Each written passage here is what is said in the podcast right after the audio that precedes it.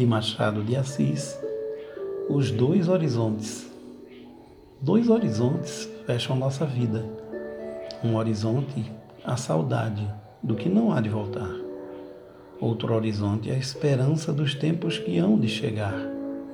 No presente, sempre escuro, vive a alma ambiciosa na ilusão voluptuosa do passado e do futuro os doces brincos da infância sob as asas maternais, o voo das andorinhas, a onda viva e os rosais, o gozo do amor sonhado, um olhar profundo e ardente, tal é na hora presente o horizonte do passado, ou ambição de grandeza que no espírito calou, desejo de amor sincero que o coração não gozou, ou um viver calmo e puro, alma convalescente, tal é na hora presente o horizonte do futuro.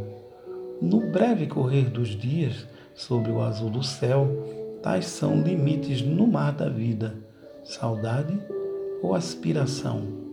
Ao nosso espírito ardente, na avidez do bem sonhado, nunca o presente é passado, nunca o futuro é presente. Que cismas, homem! Perdido no mar das recordações, escuto um eco sentido das passadas ilusões. Que buscas, homem?